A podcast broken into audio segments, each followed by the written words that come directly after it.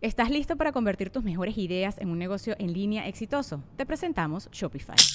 Tal vez no lo sabías, pero nuestro podcast More Than Mamis es un negocio y lo empezamos por supuesto para desahogarnos y hablar sobre la maternidad, no para convertirnos en expertas de ventas y del e-commerce. Así que sí, necesitábamos ayuda para vender nuestro merch y poner en marcha nuestra tienda. ¿Y cómo suena con Shopify?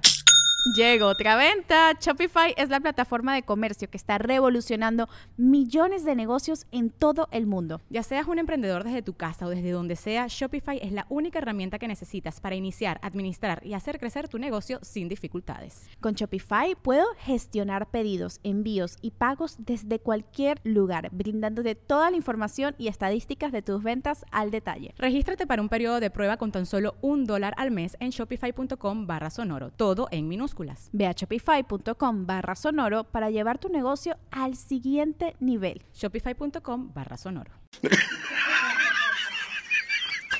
Uno se pone a alucinar. Ay, si yo fuera de la edad de Gerard, nos hubieran robado el lonche juntos.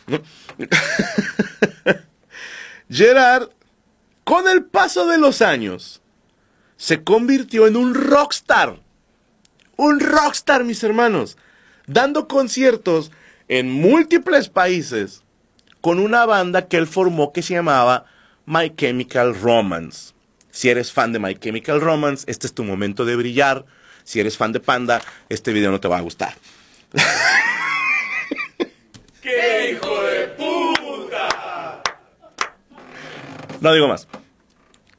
My Chemical Romance, que si no la conocen, a ver, no soy de que súper fan de la banda, porque no me sé el nombre de todos los integrantes. Sé que Gerard y su hermano, que creo que es el baterista, Mickey, Mikey, nada más hasta ahí sé. Probablemente no sea el baterista, no me crean mucho. No me sé todos los discos ni todas las canciones, pero estoy seguro que ustedes tienen una banda así. Una banda que a lo mejor te gustan nada más tres rolas, pero esas tres rolas han sido muy especiales para ti. Y lo son para mí. Son las tres rolas más comerciales, más famosas de esta banda, no voy a ponerlas en orden porque no.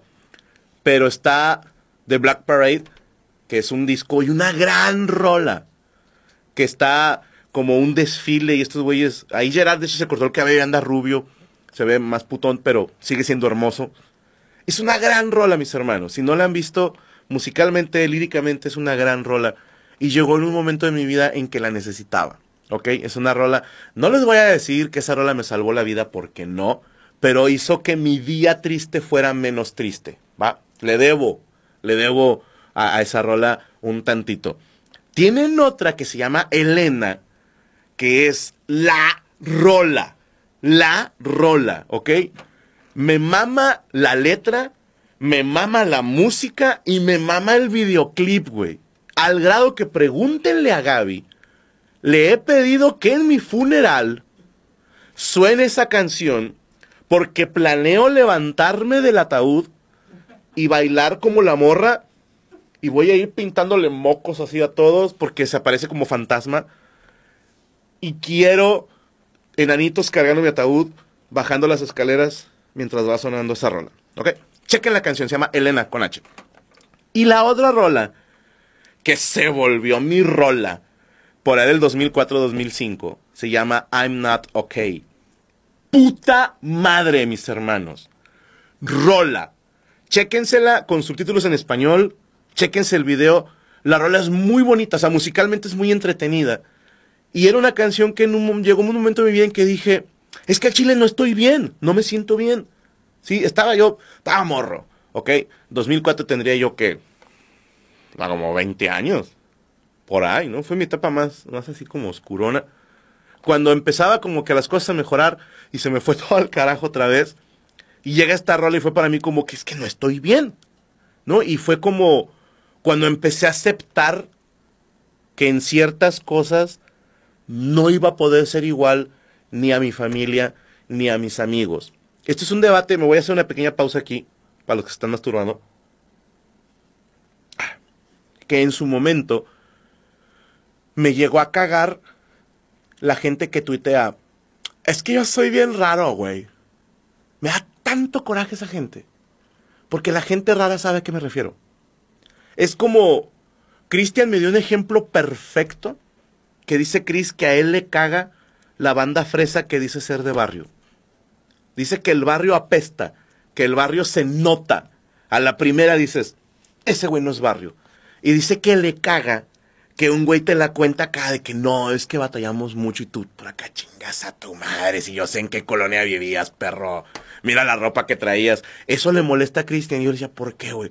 Me decía, pues porque cuando eres jodido, te da pena, güey, decir que eres jodido. Cuando realmente eres jodido, intentas aparentar que no lo eres. Como para que luego llegue un güey con dinero y diga que está bien chido ser jodido y dices, chinga tu madre. Y es cierto, mis hermanos. Duele me imagino, la gente que realmente tiene un problema de TOC, que son obsesivos compulsivos, y que de repente alguien diga, güey, mueve tu lápiz porque tengo un TOC, dices, no, hijo de puta, no lo tienes. No, no, no ofendas a un güey que se vive con eso. O le tengo una fobia a no sé qué. No le tienes fobia. Te dan miedo, no te gustan, pero la fobia es algo que no te deja vivir. O la gente que dice, soy adicta. Hay un chiste hermoso de Anthony Jeselnik que su vieja decía que era adicta, no tiene que echar mentiras, por decirte si al café o al chocolate, ¿va? Es que soy adicta al café, y dice Antonio Jeselnik. Y la agarré, la subí a un carro y la llevé hacia la zona culera y abajo de un puente había una adicta al crack y le dije, ¿ya viste? ¿Por qué no puede ser así de delgada? Bueno, el chiste es buenísimo, güey, pero se sale un poco de a dónde íbamos. es un chiste chentero. Es un hijo de puta, Jeselnik. En fin, en esa época, mis hermanos, esta rola realmente sí me sacó de, vamos a decir, un momento de tristeza, no vamos a decir depresión, ¿va? Vamos a cuidarnos de usar ese término. Y, la canción te da a entender como que está bien, está bien ser raro, está bien ser distinto, ¿sí? Está bien no estar bien. Chécate el mensaje, está bien no estar bien. Y espero que a algunos de ustedes les sirva esa frase, estar está bien no estar bien. ¿Sí? Como que, a tranquilo Puede ser que por tu edad, por todas tus circunstancias, pero está bien no estar bien. Podemos aspirar a estarlo, pero que no lo estés no te hace mala persona, ¿va? Esa banda le tengo un cariño bárbaro. Y la banda se separó en el 2012, porque Gerard estaba pasando por una etapa depresiva, sacó temas en solitario, los cuales la neta no soy fan, pero desde 2007 le empezó a dar a su otra pasión, porque este güey siempre le han mamado los cómics le mama leerlos, le mama analizarlos, le mama... Es de esos ñoños que hasta se saben los nombres de los dibujantes, coloristas y la chingada, que eso para mí ya es hardcore. Sí, o sea, yo, yo sé quién es Batman, pero no sé quién escribe, dirige, produce, dibuja, colorea. O sea, ese tipo de... Este güey sí era de esos clavados, ¿va? Y le mamaba dibujar. Y desde entonces, mis hermanos, desde hace un chingo, ¿eh? En 2007, digo, se hizo conocido, pero él desde hace mucho escribe cómics. Y se inventó uno que lo llamó The Umbrella Academy. ¿Ok? Nada más y nada menos, cuyo primer volumen ganó el premio Eisner a la mejor serie limitada del año. Y a lo mejor ustedes nunca han leído el cómic, pero saben que existe una serie en Netflix que se llama The Umbrella Academy, que al Chile la primera temporada está muy bonita. La segunda, ahí la llevo, no, no me, no me convence, güey. Al chile yo soy umbrella. Fuck the sparrows. Bueno. Eh, pero Gerard dijo que los personajes de The Umbrella Academy están inspirados en el grupo My Chemical Romance. Dije, qué bonito, cabrón. Inmortalizar a tus compas de esa manera se me hace bien chido. En octubre del 2014 escribió el cómic Edge de Edge of Spider-Verse número 5 para Marvel. O sea, no mames. Y el mismo Gerard dijo que se inspiró en Evangelion para este cómic. O sea, Gerard también ha visto Evangelion, güey. A lo mejor Gerard es de los 14 güeyes que le entienden Evangelion.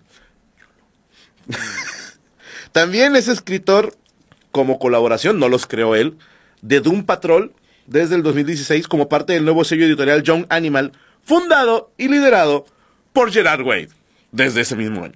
O sea, el vato ha sido rockstar creador de un cómic que ganó premios, al que le hicieron una serie, ha sido colaborador en Doom Patrol, otra serie, ha trabajado con DC y Marvel.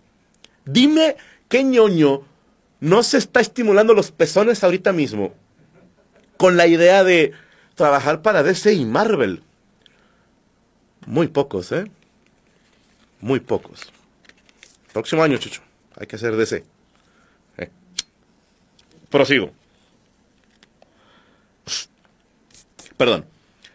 A lo mejor muchos van a pensar, pues sí, Franco, es que la gente que tiene privilegios no, no viene de una familia adinerada. O sea, los papás de este güey, la mamá era estilista y el papá era, ¿qué era? Mecánico. O sea, a ver, no se morían de hambre, pero tampoco cagaban lana. ¿Bien? Bueno, ¿qué tiene que ver con el efecto mariposa, Franco? Ahí voy. Para este episodio de la saga de efectos mariposas, este que se llama G, de Gerard, tenemos que regresar un poco al tiempo, al 11 de septiembre del 2001. Si eres muy joven, a lo mejor no te la sabes. Si eres del lado más ruco, claro que tienes grabada en la mente la fecha 11 de septiembre del 2001, porque fue el atentado contra las Torres Gemelas en el World Trade Center de Nueva York. Este suceso es de esos que cambió la historia para mucha gente. Creo que me atrevo a decir que un chingo de gente, por no decir todos, los de la generación, nos acordamos dónde estábamos cuando pasó lo del 11 de septiembre. Sí, yo les puedo decir, yo estaba en mi casa, obviamente, arreglándome para ir a la escuela, de pura mamada pongo las noticias y veo el incendio así en las torres y fue como, no mames, no mames. Y me acuerdo que la gente, el Twitter todavía no estaba, obviamente, pero el mensaje en todos lados era, valió verdura, se viene la guerra mundial. Ok, entonces sí nos asustamos todos. Resulta ser, ya hablaremos en otro episodio sobre lo del 11 de septiembre, ¿va? No me quiero clavar mucho, creo que hay un chingo de material de que podemos hablar de eso. Hay muchas teorías y me gustaría que las analizáramos juntos. Solamente pongo ahí sobre la mesa lo del 11 de septiembre. ¿Chido?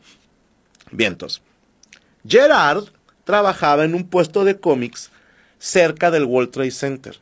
Le tocó ver todo el desmadre, le tocó ver pues la, la histeria colectiva, el miedo, el olor a quemado, el olor a muerte, y eso lo metió en un cuadro depresivo muy cabrón, por lo cual empieza a ir a terapia y la terapeuta le dice, pues necesitas un hobby. ¿Cuál es tu hobby favorito? Y dijo, Samwise Gamgee. Dijo, no seas mamón. ¿tienes algún pasatiempo? Dijo, no, pues hay, hace muchos años, ahí con mi abuela le dábamos a, a la lira, ¿no? Y me gusta dibujar y me gusta cantar. Y el vato dijo, por hobby, por terapia, voy a hacer una banda. Y fundó My Chemical Romance. Tú, amigo, amiga, helicóptero Apache, te deprimes y posteas. Una mamada. Gerard se puso a trabajar para crear una banda que después llenó estadios. ¿Vamos? Chingón.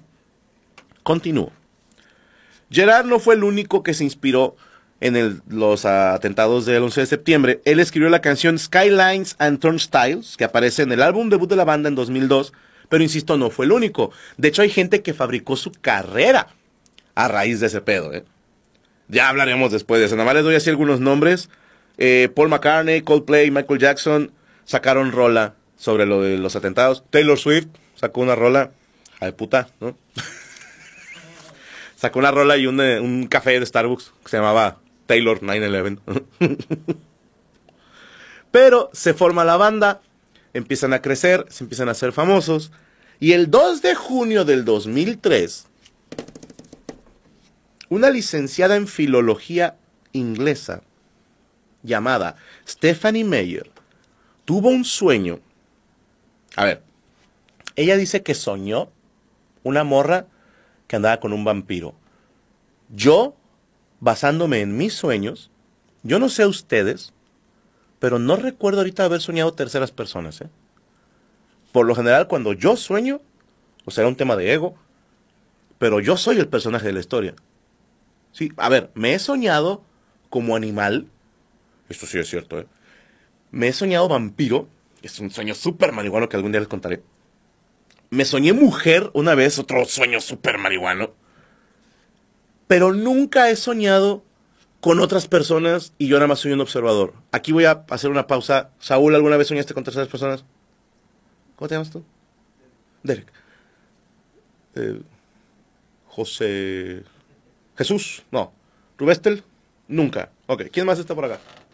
Fer, ¿alguna vez has soñado con otras personas? O sea, que tú eres observador, no participante del sueño. Ok. Pónganme en los comentarios si usted... No, yo sé, yo sé que ya está, ya en este momento ya pusiste pausa. Yo muy seguido sueño. Ok, es raro, ok, es raro. Yo creo que Stephanie Meyer tuvo un sueño erótico donde se la chupó un vampiro. Y luego dijo, no, soñé una pareja, que no sé qué. Pero ella dice que tuvo un sueño y se le ocurre una historia de amor entre una joven mortal y un vampiro.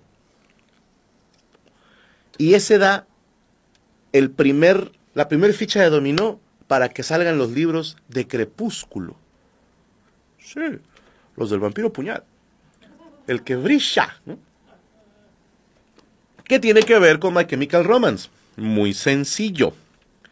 Ella dice que era fan de la banda y que la canción Famous Last Words, si no la han escuchado, básicamente habla sobre un vato que no puede convencer a la morra de que se quede con él.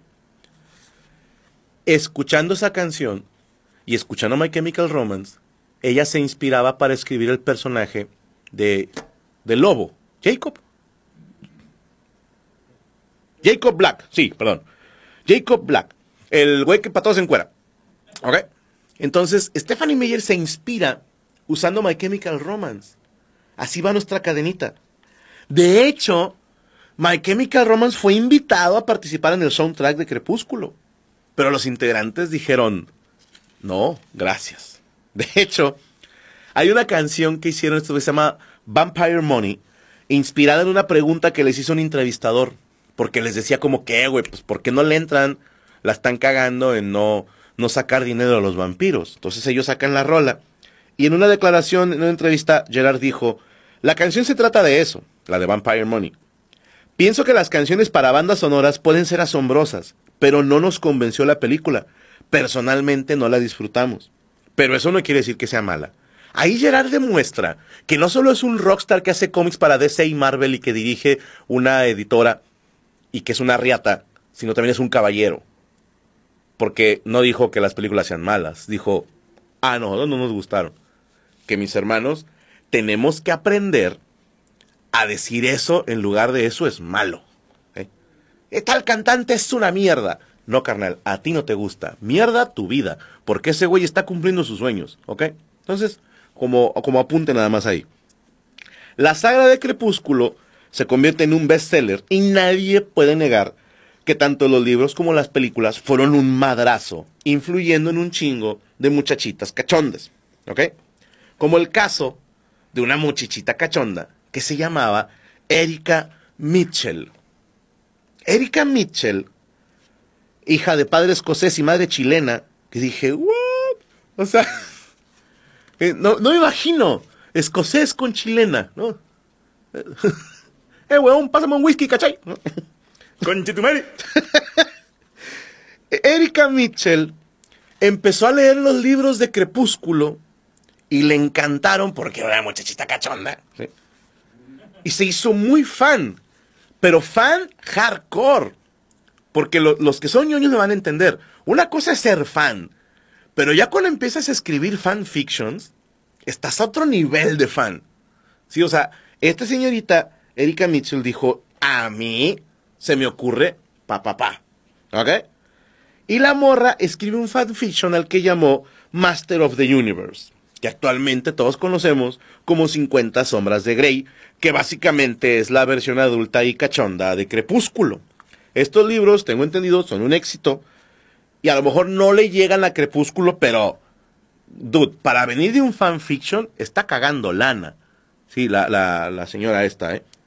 Les fue muy, muy chido y se convirtió en uno de los libros que inspiraron y motivaron a muchas señoras cachondas. Lo cual nos lleva, mis hermanos, al domingo 15 de febrero del 2015, en Sinaloa. Sí, señores, no la vieron venir, perros. Una mujer de 33 años sentado en la fila 12 del cine mientras veía Sombras de Grey, decidió masturbarse en pleno cine, provocando el desagrado de los asistentes que alertaron a la policía para que arrestaran a la señora. Recuerdo que dimos la nota en la mesa reñoña, güey. Lo recuerdo. Pero, ¿por qué nos tardamos tanto si es 2015? Y estoy casi seguro que dimos esa nota. Los que son fans hardcore se van a acordar. Pero los asistentes al cine se molestaron. No sabemos si por los ruidos de la señora O si alguien de repente gritó, ¡eh, eh, eh! ¿Quién metió lonches de atún? ¿No? No sabemos. Pero de acuerdo con declaraciones hechas por testigos, se llevaron a la mujer esposada, lo cual a mí me parece bastante gracioso, porque qué oso, qué pena y qué asco ser el policía que tiene que esposar a una ñora que se la estaba jalando, güey. Yo me imagino a los chotas. Pónselas tú, pónselas tú, güey. Si llego oliendo a eso, mi vieja se caga. no tenemos foto de la mujer, lo cual me parece muy doble moral. Porque si hubiera sido un hombre que se la estaba batiendo en un cine, claro que sabríamos hasta dónde vive y si hubiera cambiado el nombre, porque ahorita todo mundo le diría Eduardo el Chaquetas. ¿Estás de acuerdo? Pero bueno, no tenemos. Y para recapitular, mis hermanos, a raíz de los atentados del 11 de septiembre, Gerard Way creó la banda My Chemical Romance, la cual inspiró a Stephanie Meyer para crear parte de su universo de la saga Crepúsculo, que a su vez inspiró a E. James a escribir 50 de Sombras de Grey, cuya película inspiró a una señora a sacarse los restos de Duvalín en un cine. Así como el aleteo de una mariposa puede desencadenar un huracán, un atentado terrorista puede iniciar una serie de hechos fortuitos que terminarán por darnos una banda, cómics, series, libros, películas y una señora haciendo scratches de DJ en la fila 12 de un cine en Sinaloa. Eso, mis hermanos, yo no sé ustedes, a mí me parece hermoso. Pero bueno, antes de, de despedirnos o pasar a otra cosa, quería leer unos comentarios de la semana pasada. El episodio pasado fue sobre transporte público y empiezo a revisar los comentarios y hay muchas historias que están chidas y no quiero que se queden en el olvido. Por ejemplo, la que nos contó Perla Marina Imperial. Ay, la Marina Imperial. Dice, lo más vergonzoso que me pasó en un camión fue caerme con los escalones al subir y gritar perdón. Las rodillas bien raspadas, pero con el perdón del camión entero. Perla, cuando una mujer la caga y se raspa las rodillas, será perdonada. Dice San Dice, o San Days. Yo tengo varias anécdotas, pero la historia del chavo del final me recordó la más perturbadora. Ahora el mequeao. Soy mujer y en una ocasión saliendo del trabajo de noche tomé la colectiva que siempre me gustaba sentarme en el asiento de atrás porque tengo las piernas largas y no quepo en los otros, que es una excusa muy de gordo. ¿eh? Es muy de gordo decir, es que tengo las piernas largas. Pero bueno, al poco rato se sube un chavo, se sienta también atrás, yo va viendo por la ventana y noto que se reflejaba el vato que le temblaba mucho la mano. En un momento hasta pensé mal, pero me dije, no puede ser. Resulta que al bajarse el chavo pasa frente a mí y siento que algo suave roza mi mano y al voltearlo a verlo, el vato llevaba el miembro de fuera. ¡Qué hijo de puta! Dice, se bajó como si nada y yo estaba atónita. Éramos, si no recuerdo mal, puras mujeres, entre ellas jovencitas como de prepa. Y esta situación me dio coraje, asco y sin duda me quedé traumada de sentarme hasta atrás. Se, se me hace... Ay, cabrón. A ver. Tú te la puedes jalar cuando quieras. Pero en el camión, delante de niñas. A ver, una cosa es que seas una señora de 33 años en la fila 12 del cine. Pero donde, en, en el camión, yo propongo, mis hermanos, que hagamos la alarma chaqueta. Vamos a involucrarnos todos, hombres y mujeres. Si vemos que un güey se la está jalando, grítenlo. Grítenlo. ¡Eh! Aquí hay un pito chico jalándose el miembro. Ajá, no, tienes que decir pito chico. Sí, claro. Y todos, ¡ah, no mames! Yo pensé que era un gusano. No, así, y, y y que y reporten a la policía. No, no se queden callados por el amor a Cristo. Si ven un güey batiéndosela en donde sea, acúsenlo. Pero eso lo gritó. Aquí hay un pito chico jalándosela. Y todos a patearle el culo. Al cabo no va a poder correr bien porque va como pingüino. Y, y te garantizo, te garantizo que todos los vatos que se la jalan y que acosan niñas son malos para los putazos. Te lo garantizo. Hombres, mujeres, pónganle una putiza. Pónganle un pinche patín en los huevos. Tómenle fotos, súbanlo a Facebook, compártanlo a Twitter, Instagram. Quémenlos. Quémenlos literalmente. Prosigo. Cris Jaramillo. Eh, regresé a la universidad de a mediodía y se suben dos negros. ok. Creo que hay otro me quedo. ¿okay? se subieron dos negros altotes con cuchillos a pedir a cada pasajero un dólar. Yo estaba en la ventana y una chica sentada al lado mío y solo tenía 50 centavos. ¡Qué mal pedo, poco volteó con la moneda, préstame 50 centavos. No se van a enojar los negros. La chica temblaba y a, y a mí darme unas iras terribles, no sé qué. El vato me reclama que le di 50 centavos y termino gritándole, no tengo más, ¿qué te pasa? Es mi última moneda. Y me contestó, ah, bueno. La chica al lado mío se me quedó viendo como diciéndome, yo estaba más cerca, me hubiera lastimado a mí. Con lágrimas en los ojos le dije, discúlpame, pero en serio no tengo más. Qué poca madre que te asalten y decirle nada más traigo 50 centavos. Pero ponte tantito en el lugar del asaltante, güey. Que dices, a ver, les voy a pedir un dólar, güey. O sea, tampoco es como que los voy a dejar sin dinero. Qué mal pedo. Andrés 19. Soy de Ciudad Juárez. Una vez iba en el camión sentado cuando sentí un hormigueo en mi brazo. Era una garrapata. La tiré al piso y cuando me moví. ¡Ah, su puta madre! Había unas seis garrapatas en una esquina del asiento. Llegué a casa a bañarme y quemar mi ropa. Sí, hermano, te hubieras quemado tú también de una vez. Luis Argume. Cuando tenía nueve años me subí a la línea 9, Lima, Perú. El carro se malogró y el chofer se bajó a revisar si podía arreglarlo. Y el que cobra se fue y se escapó con todo el dinero.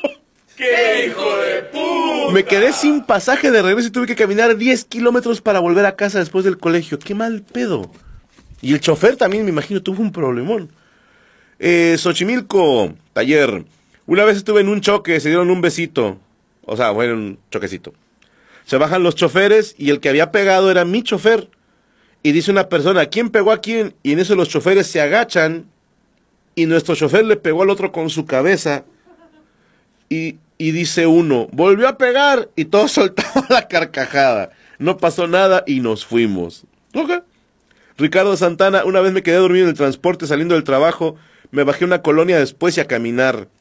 Es muy común, me incluyo, nos ha pasado. Que te quedas dormido y despiertas en la base del, del, del Ruta 1 y tú, oh, mames. Y me pasó en mi primer mes viviendo aquí, ¿eh? No tenía ni puta idea dónde estaba. Y yo le, decía a los señores de ahí, es que no sé, malito, lléveme porque ya no traigo dinero y no sé dónde estoy. Y me decían, pues nada más camina de todo para allá y sales a la clínica 6. Y yo es que no sé ni qué es la clínica 6, hijo de puta. Y, y, Dios me lo bendiga ya. Yo sabía bajarme, o sea, que mi bajada era el, molecito ese, ¿no? Pero bueno, Dios bendiga al chofer que sí me dejó ir. Eh, Sara Mart, subirte a creo que el 53 o el 122, el del Parque España en San Nicolás, que manejaban los amigos de los choferes que tenían 12 o 14 años y tiraban carreras. A la chingada. Ok. Eh, de Sefirot. Franco, me quedé dormido abrazando al caño para sostenerse y cuando frenó me desperté, miré al asiento y me observaba una linda chica riendo. Soy morocho, así que no me puse rojo sino morado. A ese güey creo que le contesté, le hubieras bailado. en el 2004 anduve un tiempo en Monterrey, dice Georgina. Salía cada ocho días con mi novio a la macroplaza. Si el boleto sí sumaba 21, era beso. Ah. Yo una vez estaba con mi ex en la micro, se atraviesa un auto y por el chofer frenó de golpe y nos caímos todos por el frenazo. Eh, yo junto con mi ex caímos encima de varias personas y al que le caímos encima dijo de la nada, ¿están todos bien? ok. Eh, Wolfgang, aquí en Venezuela hubo un momento donde no había camionetas y los camiones de baranda o las cavas eran nuestro transporte público, parecíamos animales. Los traían como marranos, güey, pobrecitos.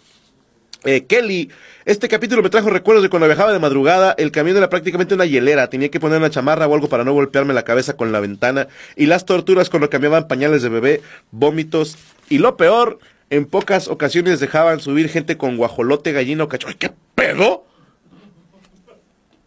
Ok, tú ganas. tú ganaste.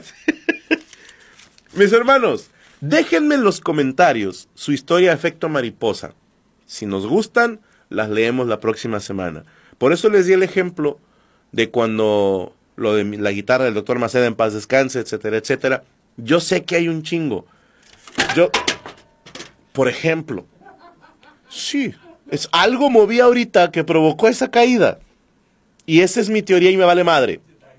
Para que no empiece y que qué perfecto fue el timing. Gracias muchachos, esto lo ensayamos varias veces.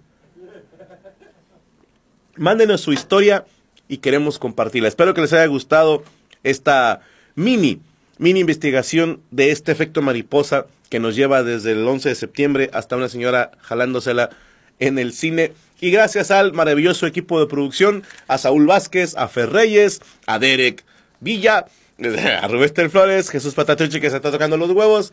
Y la próxima semana, mis hermanos, los esperamos en un nuevo episodio de Estoy Aburrido. Insisto, hoy tuvo que ser grabado. Preferí dejarlo grabado a no haber programa. Entonces, la siguiente semana, pues ya va a ser en vivo, metemos llamaditas y gracias por acompañarnos. Esto fue Estoy Aburrido. Nos vemos la próxima semana.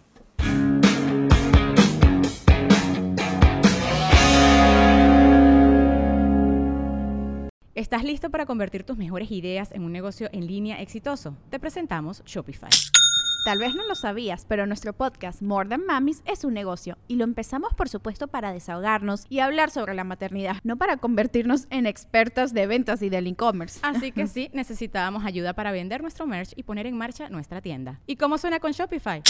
Llegó otra venta. Shopify es la plataforma de comercio que está revolucionando millones de negocios en todo el mundo. Ya seas un emprendedor desde tu casa o desde donde sea, Shopify es la única herramienta que necesitas para iniciar, administrar y hacer crecer tu negocio sin dificultades. Con Shopify puedo gestionar pedidos, envíos y pagos desde cualquier lugar, brindándote toda la información y estadísticas de tus ventas al detalle. Regístrate para un periodo de prueba con tan solo un dólar al mes en shopify.com barra sonoro, todo en Ve a shopify.com barra sonoro para llevar tu negocio al siguiente nivel. Shopify.com barra sonoro.